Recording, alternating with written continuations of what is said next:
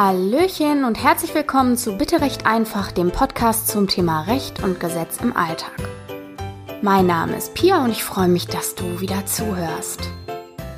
Heute wollen wir direkt mal mit einem großen Thema einsteigen, das uns wirklich alle irgendwann im Laufe unseres Lebens mal beschäftigen wird. Wir wollen heute über das deutsche Nachlassrecht sprechen. Für alles, was ich dir erzähle, gilt natürlich, dass das niemals eine Beratung durch einen Rechtsanwalt in einem dich persönlich und individuell betreffenden Fall ersetzt. Wenn du also das Gefühl hast, du brauchst individuelle und professionelle Unterstützung in deinem Fall, geh bitte zu einem Fachanwalt für Nachlassrecht. Diese Folge dient nur dazu, dir das System, die Funktionsweise des Erbrechts hier bei uns in Deutschland näher zu bringen und dir zu helfen, die Systematik zu begreifen.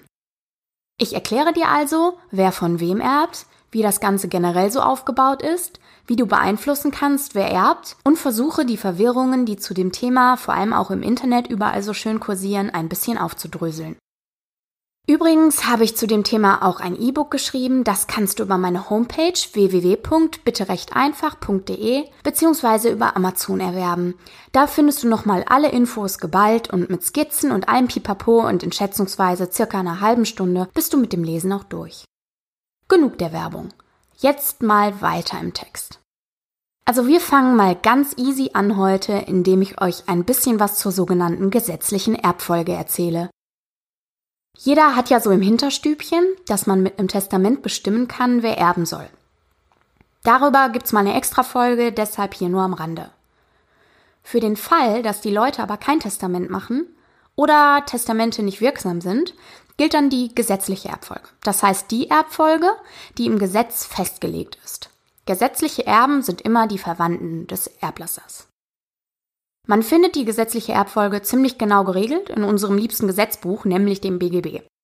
Die Abkürzung steht für Bürgerliches Gesetzbuch und darin findet man so ziemlich alles, was unser tägliches Leben und unser Wertesystem so ausmacht, hübsch verpackt in Vorschriften, die alles fein säuberlich regeln. Das BGB ist ziemlich alt. Es ist im Jahr 1900 erlassen worden. Klar, im Laufe der Zeit hat sich daran nochmal das ein oder andere verändert, aber sein Grundgerüst gibt's im Grunde seit so langer Zeit. Aus dieser Zeit stammen auch die meisten der erbrechtlichen Vorschriften. Wenn du möchtest, kannst du in den Paragraphen 1923 fortfolgende nachlesen. Du findest die Gesetze im Internet unter anderem auf www.dejure.org oder du gibst es einfach bei Google ein. Übrigens, in den Fällen, in denen wir uns heute mit Stammbäumen beschäftigen und schauen, wer von wem erbt, gehe ich perspektivisch immer vom Erblasser aus und wenn es komplexer wird, schnappe ich mir mal random den mütterlichen Familienzweig. Alles andere sprengt den Rahmen. Aber wir merken uns, was für die Verwandten mütterlicherseits gilt, gilt natürlich auch für die Verwandten väterlicherseits. Also dich erwarten im Laufe dieser Folge einige Beispiele, in denen ich ganz besonders eben auf die Stammbäume eingehen werde. Also, in 1923 BGB geht's los. Da steht, Erbe kann nur werden, wer zur Zeit des Erbfalls lebt. Was ist ein Erbfall? Ein Erbfall tritt mit dem Tod eines Menschen ein. Das bedeutet also quasi, mit Erbfall ist alles das gemeint, was rechtlich durch den Tod eines Menschen ausgelöst wird. Und genau das wollen wir uns heute mal anschauen. Wer also schon vor dem Erbfall einer Person gestorben ist, also bevor die Person gestorben ist, kann nicht mehr der Erbe dieser Person sein. So weit, so einfach. Aber jetzt wird schon schnuckelig. Wer zur Zeit des Erbfalls nämlich noch nicht lebte, aber bereits gezeugt war, gilt als vor dem Erbfall geboren. Das steht weiter in 1923. Das bedeutet tatsächlich, dass ein Baby, das schon gezeugt, aber noch nicht geboren ist, auch schon Erbe wird. Wenn also jetzt ein werdender Vater stirbt, wird das Kind im Mutterleib seiner Frau auch schon Erbe, obwohl es noch nicht geboren ist. 1923 BGB regelt also erstmal die grundsätzlichste Voraussetzung dafür, Erbe zu werden, also dass man lebt bzw. zumindest schon mal gezeugt ist. Ich will aber jetzt nicht alle Vorschriften einzeln mit euch durchkauen, sondern wir halten uns an die Ordnungen. Vorher möchte ich dir ein bisschen was darüber erzählen, was mit dem Ehemann oder der Ehefrau des Verstorbenen im Fall des Todes ist, also aus nachlassrechtlicher Sicht meine ich. Dieses Thema liegt mir nämlich besonders am Herzen. Meiner Erfahrung nach sind es nämlich meistens die überlebenden Ehepartner, die sich um alles weitere kümmern, auch unabhängig davon, ob jetzt Kinder vorhanden sind oder sonstige weitere Erben da sind, die sich auch drum kümmern könnten. Also erstmal, was ist denn eigentlich mit dem gemeinsamen Haushalt, den die Eheleute bis dato gemeinsam geführt haben? Theoretisch hätten ja, wenn die Ehefrau oder der Ehemann noch mit anderen zusammen erbt, auch noch andere ein Recht an den Sachen, die sich im Haushalt der Eheleute befinden. Zumindest und besonders an den Sachen, die dem Verstorbenen gehört haben. Dem hat der Gesetzgeber aber vorgebeugt. Er hat nämlich geregelt, dass der Ehemann oder die Ehefrau, äh, der oder die den anderen überlebt, ein Anrecht auf alle Sachen hat, die sich im gemeinsamen Haushalt befinden. Zumindest, wenn sie zur Führung des Haushalts notwendig sind. Also wenn Miterben jetzt so richtig arschig sind, bedeutet das, sie könnten darauf bestehen, dass einzelne Sachen zum, zum teilbaren Nachlass gehören. Also nicht zu dem, was für die Haushaltsführung notwendig ist, sondern die Luxusartikel darüber hinaus und sowas. Wenn die dann nicht unbedingt notwendig sind für die Haushaltsführung eben oder einfach zu beschaffen wären, müsste die Ehefrau oder der Ehemann sich das dann neu besorgen. Ich gehe jetzt einfach mal davon aus, dass man einem trauernden Witwer oder einer trauernden Witwe nicht auch noch den Hausrat unter den Füßen wegzieht. Und wenn wir davon ausgehen, würde ich sagen, dass dem Ehemann bzw. der Ehefrau alles schon mal alleine zusteht, was sich in der gemeinsamen Wohnung mit dem Verstorbenen befindet. Das ist jetzt mein rein subjektives Gerechtigkeitsempfinden natürlich und die Konsequenz, die ich persönlich für mich daraus ziehen würde. Also ich würde nicht zu meiner Mutter hingehen und würde sagen, Mutter, ich habe als Tochter ein Anrecht an den Sachen hier, äh, rückt das raus, wenn mein Vater sterben würde. Aber was kriegen denn die hinterbliebenen Ehegatten generell noch so darüber hinaus? Also wer letztlich wie viel und von wem erbt, richtet sich generell nach einer bestimmten Reihenfolge, den sogenannten Ordnungen. Habe ich vorhin schon mal gesagt, ist vielleicht ein bisschen untergegangen. Der Ehegatte fällt in keine dieser Ordnungen. Also für ihn gelten extra Vorschriften, die unabhängig davon sind. Für den Erbschaftsanteil der Ehefrau bzw. des Ehemannes kommt es eben darauf an, mit wem er bzw. sie zusammenerbt. Du kannst dir gerne auf Facebook, Instagram oder meiner Website äh, die passende Grafik dazu anschauen, also www.bitterechteinfach.de oder bei Facebook oder bei Instagram unter bitterechteinfach.podcast. Da habe ich zu dieser Folge entsprechende Grafiken veröffentlicht und da findest du eine Tabelle, auf der du sehr gut sehen kannst, wie sich die Erbanteile des Ehegatten zusammensetzen. Dann wird es vielleicht klarer. Vielleicht schaust du sie dir auch an, während du zuhörst. Die klassischen Miterben neben dem Ehemann oder der Ehefrau sind natürlich die Kinder. Neben den Kindern, Enkeln und Urenkeln erbt der Ehemann bzw. die Ehefrau zu einem Viertel. Neben Eltern oder Geschwistern bzw. deren Kindern, also den Nichten und Neffen, erbt der Ehegatte zu einhalb und neben den Großeltern zu einem Viertel. Du siehst also, je weiter die Verwandtschaft entfernt wird, desto mehr geht der Gesetzgeber davon aus, dass der Ehegatte dem Verstorbenen näher stand und gewährt daher immer höhere Erbteile. Übrigens, wenn es weder Kinder noch Enkel des Erblassers gibt und auch die Eltern und Geschwister den Erbfall nicht erleben und sogar die Großeltern vor dem Erblasser verstorben sind, erbt der Ehemann oder die Ehefrau ganz alleine alles. Er erbt dann oder sie erbt dann also nicht mehr mit einer anderen Person zusammen. Also beispielsweise Großcousins oder sowas sind dann automatisch raus. In den meisten Fällen erhöht sich der Erbteil sogar nochmal um ein Viertel. Also wir haben jetzt quasi uns angeschaut, wie sind denn die Erbteile von Gesetzes wegen schon ohne irgendwelche Erhöhungen oder so. Und dann kommt nochmal eine Erhöhung dazu. Also wir nehmen uns jetzt einfach nochmal den Fall mit den Kindern her und gehen davon aus, dass der Ehegatte eben von Gesetzes wegen neben den Kindern ein Viertel der Erbschaft erbt. Wann kommt jetzt diese Erhöhung in Betracht? Das ist dann der Fall, wenn die Eheleute im sogenannten gesetzlichen Güterstand bzw. der Zugewinngemeinschaft gelebt haben. Die Zugewinngemeinschaft entsteht durch eine Heirat zwischen zwei Menschen und tritt automatisch ein. Das heißt, die Zugewinngemeinschaft ist die grundsätzliche Folge vom Heiraten, was im Endeffekt sehr unromantisch, ich weiß, aber auch nur ein Vertrag ist. Das bedeutet, dass am Ende einer Ehe ein Ausgleich für das stattfinden muss, was während einer Ehe gemeinsam erwirtschaftet wurde. Also der Zugewinn, den die Eheleute gemeinsam erwirtschaftet haben, muss am Ende einer Ehe ausgeglichen werden. Das nennt sich logischerweise Zugewinnausgleich. Wenn die Ehe aber nicht durch eine Scheidung, sondern dadurch beendet wird, dass einer von beiden stirbt, hat der Gesetzgeber sich ausgedacht, dass es auch für diesen Fall eine Ausgleichsregelung geben muss. Darum erhöht sich, wie ich vorhin gesagt habe, der Erbanteil bei dieser Art von Ehegemeinschaft, bei der Zugewinngemeinschaft, einfach um ein Viertel. Im Umkehrschluss vermindert sich natürlich dadurch der Erbanteil der jeweiligen Miterben um ein Viertel. Also das heißt, wenn normalerweise der Ehemann, die Ehefrau zu ein Viertel neben den Kindern geerbt hätten, hätten die ja eigentlich drei Viertel geerbt. Und das reduziert sich um ein Viertel auf ein Halb. Wiederum erhöht sich der Anteil des Ehegatten um äh, ein Viertel auf ein Halb. Also beide zu ein Halb. Die Kinder und der Ehemann, die Ehefrau. Es gibt aber nicht nur die Zugewinngemeinschaft. Man kann nämlich diesen gesetzlichen Güterstand durch einen Ehevertrag bewusst für die eigene Ehe ausschließen. Je nachdem, was man da vereinbart, ändert sich der Erbteil erheblich. Also wenn ich zum Beispiel Gütertrennung vereinbare, also das heißt, dass nichts von dem, was man während der Ehe erwirtschaftet, gemeinsames Vermögen ist, rein rechtlich gesehen, sondern alles getrennt bleibt, dann wäre es so, dass der Ehemann bzw. die Ehefrau mit den Kindern zu gleichen Teilen erben würde. Also zu gleichen Teilen heißt, dass jeder den gleichen Bruchteil bekommt. Also wenn es zum Beispiel zwei Kinder gibt, erben die beiden Kinder und der Ehegatte dann je zu einem Drittel. In dem Beispiel von vorher wäre es so gewesen, dass die beiden Kinder sich den halben Anteil hätten teilen müssen und der Ehegatte ja den halben Anteil geerbt hätte. Das heißt, die Kinder hätten je ein Viertel bekommen und der Ehegatte die Hälfte.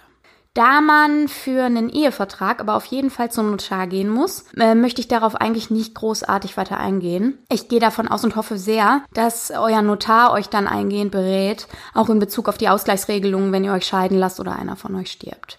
Ich wollte aber das Ehegattenthema zumindest kurz besprochen haben, weil ich davon ausgehe, dass das für viele von euch interessant ist. So, jetzt zu den schon oft erwähnten Ordnungen, zu denen ich noch nicht viel weiteres erklärt habe. Also, wie gesagt, richtet sich das deutsche Nachlassrecht nach Ordnungen. Die Ordnungen legen sozusagen die Reihenfolge der Verwandten fest, wie sie denn erben würden. Das Ganze fängt an mit den Erben erster Ordnung. Das sind eigentlich ganz easy die Kinder, Enkel und Urenkel des Erblassers. Wir sind auch heute ganz schnell schon in der Kategorie Amtsdeutsche Klassiker, nämlich mit dem Begriff Erblasser. Warten dat. Einer meiner Dozenten im Studium hat immer gesagt, das lässt sich schön verstehen und merken, wenn wir an Erblassen denken. Also an einen Toten, der ja auch blass wird, also erblasst, bla bla, ihr wisst schon. Der Erblasser also. Also lange Rede, kurzer Sinn. Der Erblasser ist der, der verstorben ist und dessen Erben wir ermitteln möchten. Ich schieb gleich nochmal einen hinterher. Abkömmlinge. Hm. Ich denke da an Setzlinge oder so. Hat das was mit Botanik zu tun? Nee, also die Abkömmlinge sind die, die von dem Erblasser direkt abstammen, also die Kinder oder die, die wiederum von den Kindern des Erblassers abstammen, also die Enkel. Klar, ne? Kinder, Enkel und Urenkel sind also die Erben erster Ordnung. Wenn also jetzt der Erblasser, wir nehmen mal wieder Frau A, ähm, wenn also jetzt Frau A stirbt und schon verwitwet oder erst gar nicht verheiratet war und eine Tochter hatte, dann ist das Ganze ziemlich einfach, dann erbt die Tochter alleine. Oder für den Fall, dass Frau A zwei Kinder hatte, erben beide zu gleichen Teilen, also jeder die Hälfte. Komplizierter wird's, wenn wir annehmen, der Sohn von Frau A, wir nehmen einfach mal an, sie hat einen Sohn, eine Tochter, ist schon vor Frau A verstorben. Der erbt dann also nicht mehr, weil, wir erinnern uns, man kann nur erben, wenn man zum Zeitpunkt des Todes noch lebt. Der Sohn hatte jetzt aber auch einen Sohn, also Frau A's Enkel. Also ist der Enkel mit im Boot, und zwar für den Erbteil seines Vaters. Er tritt also an die Stelle seines Vaters. Die Erbfolge geht nämlich nach Stämmen. Das heißt, wir gucken uns immer an, wer innerhalb der Ordnungen von wem abstammt. Und da der Enkel von Frau A von ihrem toten Sohn abstammt, kriegt er dessen Anteil. Jetzt ist natürlich immer die Frage, wer kriegt denn wie viel? Also natürlich, die Tochter ist ja auch noch im Boot, ne? Also wir haben jetzt die Tochter und den Enkel. Da kann man quasi als Faustregel sich merken, dass wenn mehrere Leute in der gleichen Ordnung erben, der Nachlass gerecht aufgeteilt wird. Also jeder Stamm kriegt den gleichen Anteil. Ne? Wir haben also Stammsohn und Stammtochter. In unserem Beispiel bekommt dann also die Tochter die Hälfte und der Enkel auch, weil der Sohn ja die Hälfte gekriegt hätte. Der aber nicht mehr lebt und daher ja der Enkel an die Stelle des Sohnes äh, tritt. Und um das mit den Stämmen nochmal zu verdeutlichen, wenn der Sohn jetzt zwei Kinder gehabt hätte, also Frau A zwei Enkel vom Sohn, dann würde ja der Stammsohn 50 Prozent kriegen und der Stammtochter 50 Prozent.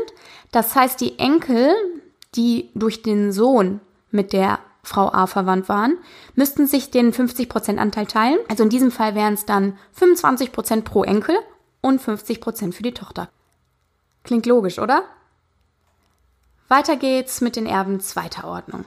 Die kommen aber nur in Betracht, wenn es keine Erben erster Ordnung gibt. Also allgemein kann man sich merken, wenn es noch Erben einer vorhergegangenen Ordnung gibt, wird eine nachfolgende Ordnung ausgeschlossen. Der Erblasser müsste also schon kinderlos verstorben sein oder es müssten alle seine Kinder und Enkel tragischerweise schon vor ihm selbst gestorben sein. Nochmal im Klartext heißt das, sind Erben erster Ordnung da, erbt die zweite Ordnung nichts, sind keine Erben erster Ordnung, aber Erben zweiter Ordnung da, erbt die dritte Ordnung nichts und so weiter und so fort. Zurück also zu den Erben zweiter Ordnung. Das sind die Eltern des Erblassers und deren Abkömmlinge. Kleiner Alarm an dieser Stelle. Es geht jetzt gleich ein bisschen in die Bruchteilsberechnung und sowas. Wenn du also so wie ich mit Brüchen wie 5 Zwölftel ungute Zeiten aus dem Matheunterricht verknüpfst oder dir das irgendwie allgemein ein bisschen spanisch vorkommt, gibt's bei Instagram auf meiner und auf meiner Website bitterechteinfach.de unter der entsprechenden Folge entsprechende Erklärungsgrafiken genau zu diesen Konstellationen, die ich jetzt folgend durchgehen will. Die sollten das Ganze ein bisschen für dich erleichtern. Also vielleicht stoppst du hier kurz und rufst das schnell auf, dann kann ich es dir auf jeden Fall besser erklären und du siehst direkt, was gemeint ist. Also, Erben zweiter Ordnung sind im Klartext Mutti und Vati und deren Kinder bzw. Enkel, also die Geschwister bzw. Nichten und Neffen des Erblassers. Nehmen wir also an, wir haben einen Erblasser, der keine Kinder hatte. Wenn die Eltern beide noch leben, erben sie zu gleichen Teilen, also jeder zur Hälfte. Wenn eins der Elternteile tot ist, geht sein Erbteil wieder, wie schon gesagt, nach Stämmen an den oder die nächsten, die von ihm abstammen oder von ihr. Die Hälfte von, sagen wir, Mutti, die vorverstorben ist, geht dann also an deren andere Kinder, also an die Geschwister vom Erblasser. Der Erblasser selbst ist ja tot und ist der, der vererbt. Für unseren Fall nehmen wir an, es wären zwei Geschwister des Erblassers, die sich den Teil der Mutter teilen müssten. Also die Hälfte, 50 Prozent, die die Mutter bekommen hätte, wird geteilt in je ein Viertel und geht in diesem Bruchteil auf die Geschwister über. Jetzt gibt's einen kleinen Abstecher in die Wucherungen des Nachlassrechts. Ich hoffe, euch das einigermaßen smooth und verständlich erklären zu können. Also nehmen wir an, Mutti hatte noch ein uneheliches Kind aus den Zeiten vor der Ehe mit Vati und Mutti ist immer noch vorverstorben. In diesem Fall wäre es so, dass die Geschwister sich den Erbteil, den die Mutter bekommen hätte, mit einem Kind mehr teilen müssten, also zu dritt. Anders würde es beim Vati aussehen, also wenn der statt der Mutti schon vorverstorben wäre, die Konstellation aber ansonsten gleich wäre. Der hatte ja in unserem Beispiel nur die ehelichen Kinder. Also wenn die Mutter verstorben ist, teilen sich alle Kinder der Mutter das Erbe. In unserem Fall wäre dann also der einhalb Anteil der Mutter zu je einem Drittel auf die Kinder zu verteilen. In Fatis Fall wieder nur einhalb auf die zwei ehelichen Kinder, also zu je einem Viertel. Das uneheliche Kind der Mutter ginge in diesem Fall leer aus, weil es nicht zum Stamm des Vaters gehört. Soweit klar? Jetzt schauen wir noch mal kurz, was passiert wäre, wenn Mutti und Vati beide den Tod des Erblassers nicht mehr erleben würden. So sollte es ja auch eigentlich sein, die Kinder sollten nicht vor ihren Eltern sterben, finde ich jetzt.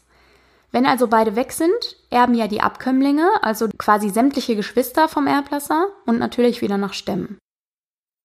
Der Stamm der Mutter besteht also auch aus drei Kindern, den ehelichen Kindern und dem einen Kind aus der früheren Beziehung.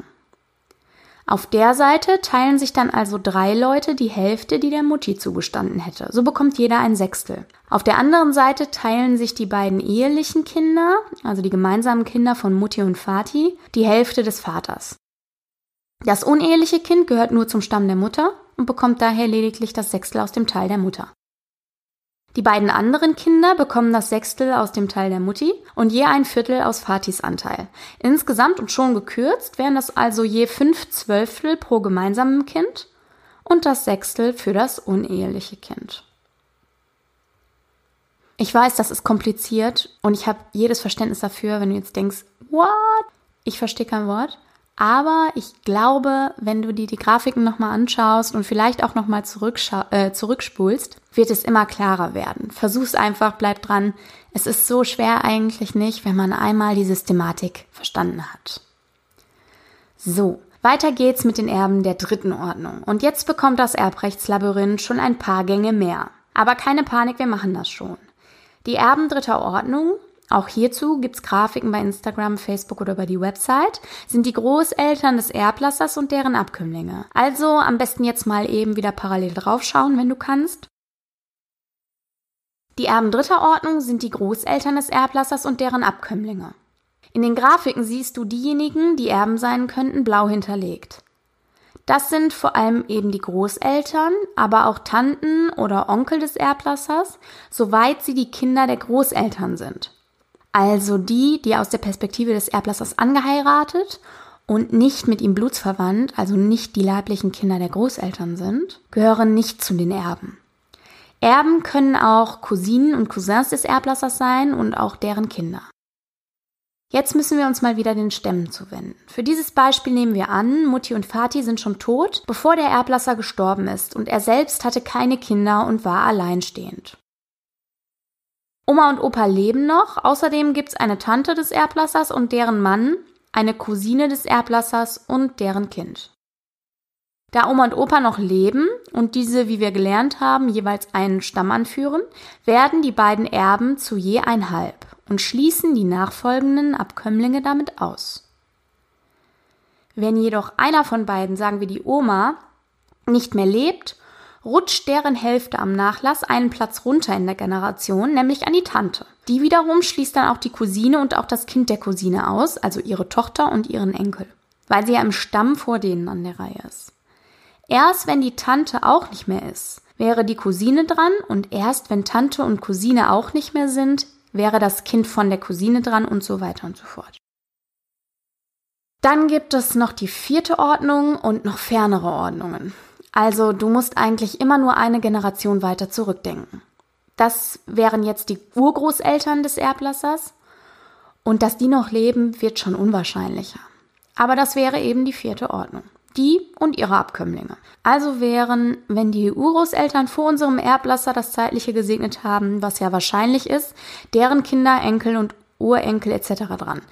Wie nennt man die? Ist das überhaupt noch ein Verwandtschaftsverhältnis?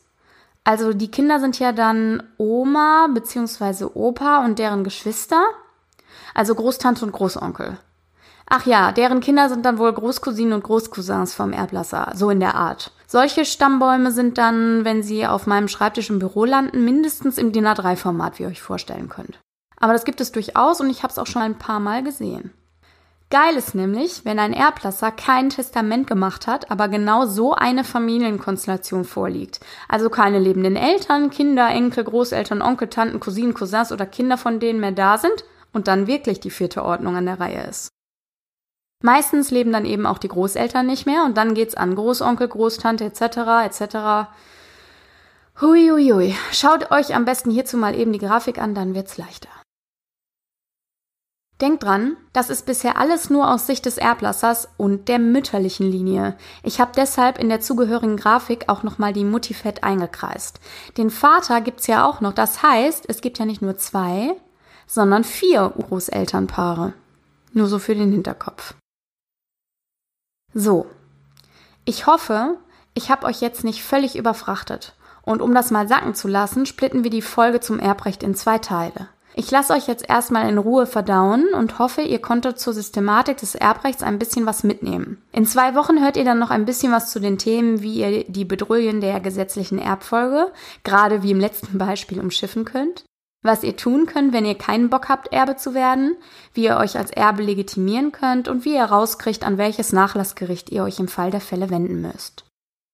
Wenn du das Gefühl hast, ah danke, jetzt habe ich's kapiert, oder zumindest ich höre es noch drei Millionen Mal und dann habe ich's drauf. Vergiss nicht, diesen Kanal zu abonnieren und mir eine Bewertung dazulassen. So kannst du mir helfen, dir und anderen noch auf so vielen Gebieten zu helfen und für viele Leute ein bisschen Licht in die Dunkelheit des deutschen Rechtssystems zu bringen. Falls du Fragen, Anregungen oder Kritik für mich hast, schick sie mir gern an info@bitterechteinfach.de oder über meinen Instagram oder Facebook Account bitterechteinfach.podcast. Auch da kannst du übrigens folgen und findest dort alle News zum Podcast. Und falls du eben nochmal alles aus dieser Folge und noch mehr schwarz auf weiß haben möchtest, lies in meinem E-Book zum Thema Erbrecht rein. Du bekommst es über meine Website bitterechteinfach.de bzw. über Amazon. Darin findest du alle Infos nochmal geballt, auch Grafiken zum Verständnis und passende Erläuterungen in Textform. Wenn das gut klingt, freue ich mich, wenn du das E-Book kaufst. Damit unterstützt du mich natürlich auch in dem, was ich hier mache. Für heute danke ich dir fürs Zuhören. Ich wünsche dir eine gute Zeit und alles, alles Liebe. Bis zum nächsten Mal.